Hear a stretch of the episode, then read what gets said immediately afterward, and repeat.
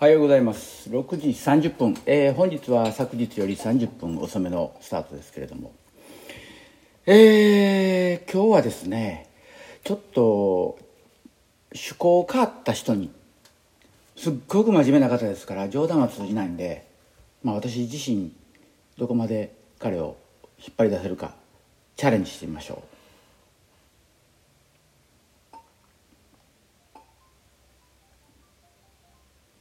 さて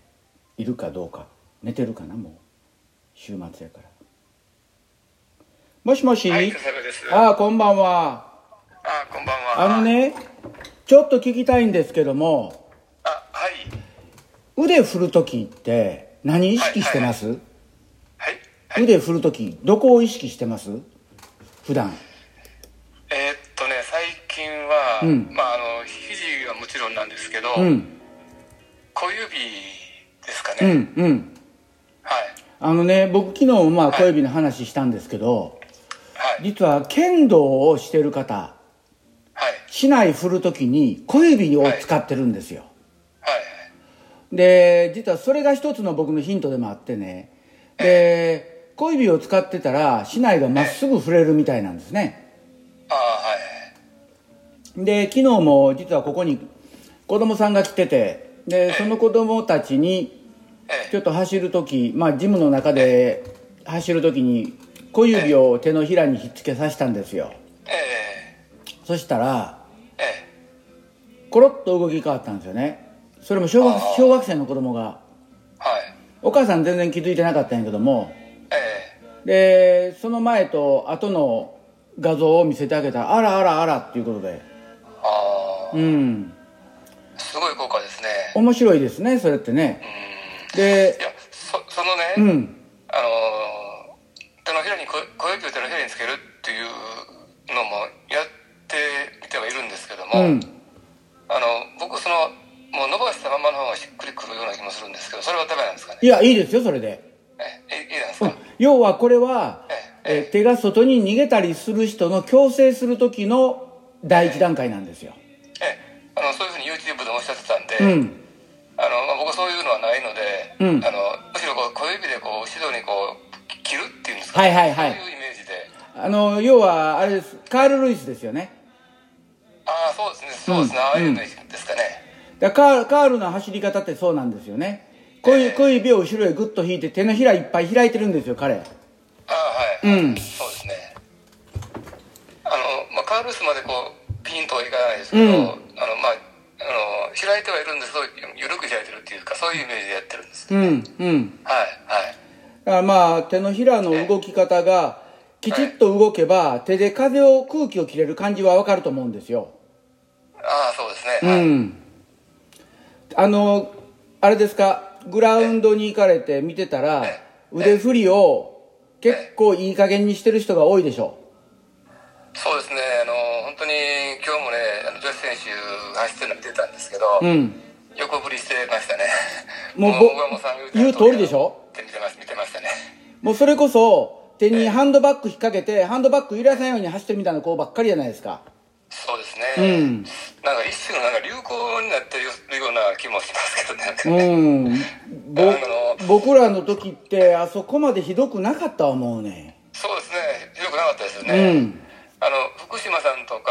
がそんな走り方知ってるから、余計にこう、真似するんですかね。そうやね。うん。えあの、僕が高校の時に波小にね、鮫島さんっていう方がいらっしゃって、一つ上に。はい、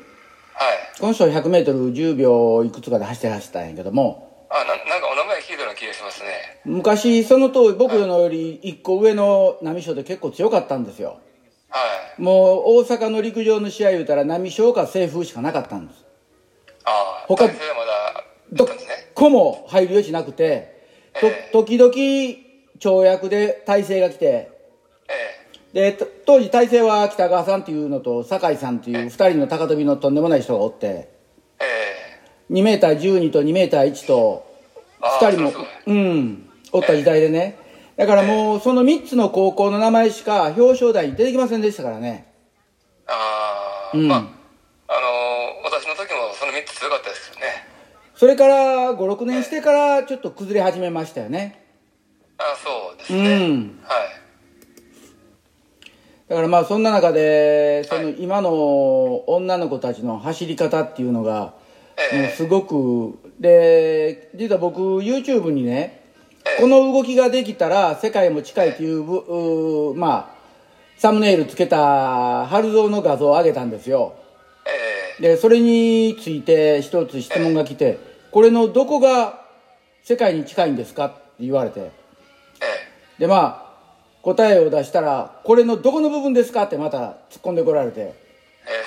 えもう最後に答えた答えが「えーそれを教えるのはここへ来たら教えてあげますえああなんだ」そんなんね画像だけで全部知ることできへんのですよああそうですね、うん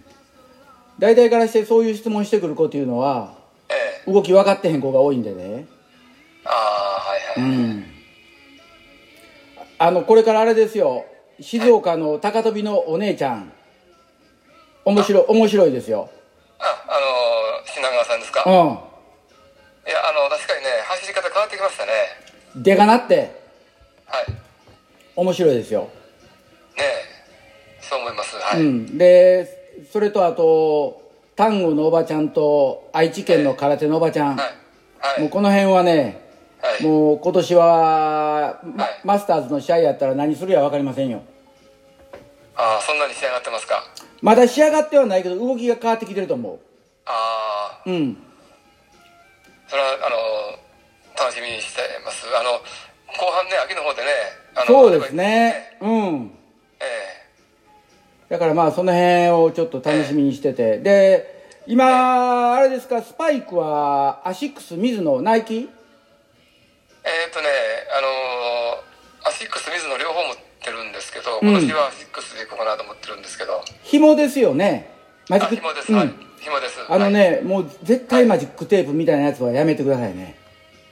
はい、はいあれは絶対中で足ずれるからええうんあの普通の紐ですああよかったよかった紐もね一番いいのはコットンの紐で使うんですよはいだから試合の時だけコットンの紐に変えるんですよソフソフトの紐コットンめ面の紐あココットンの紐ですかうはい、はいん面の紐で面の紐であればきちっと締まるんですけど河川の紐っていうのはねどうもずれるんですねはいはういんぜひそういうところもちょっとはい視野に入れて今年は頑張ってください、わかりましたあまたあの練習メニュー送りますはいあのよろしくお願いしますはーいすいません夜分ありがとうございまあしいえいえあのたありがとうございましたはいどうもごめんください失礼しますおっと途中でえー固有名詞が出てきたなうんなかなか皆さんを引きずり込むというのは難しい問題があってうまく引きずり込めればそれはそれで面白いんですけどもなかなかそうは問屋が下ろしてくれませんで出したいなと思う人もいるんですけどもなかなかその人は夜も忙しく出てこないんで、えー困ったもんですけどもまあとにかく今も話してた中であったように腕振りですけども腕が外へ逃げる人っていうのは小指をひっつけてくださいそしたらそれだけで変わりますでそれが慣れてきたら今度自分のスタイルに変えればいいんです腕振りっていうのは前後に振らなきゃダメっていうことでですねでまあ今日はここ金曜日日本は金曜の夜まもなく土曜日に突入するということで、えーまた週末が来ます、えーこのコロナの関係で週末が来るの異常に早くて自分でもここ最近驚いてる限りですで気がつきゃまた月曜日とで週次の週明ければもう6月なんですよ1年の半分も終わりなんですよほぼ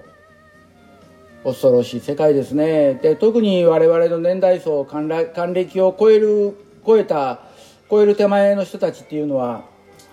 1週間の過ぎるのが若い子たちよりもどうやら早いようで怖いですねで若い子たちからしたら1週間長いなと思ってるか分からんねんけども我から我々からすると1週間はあっという間に終わってしまいますまあいい週末をまた迎えましょう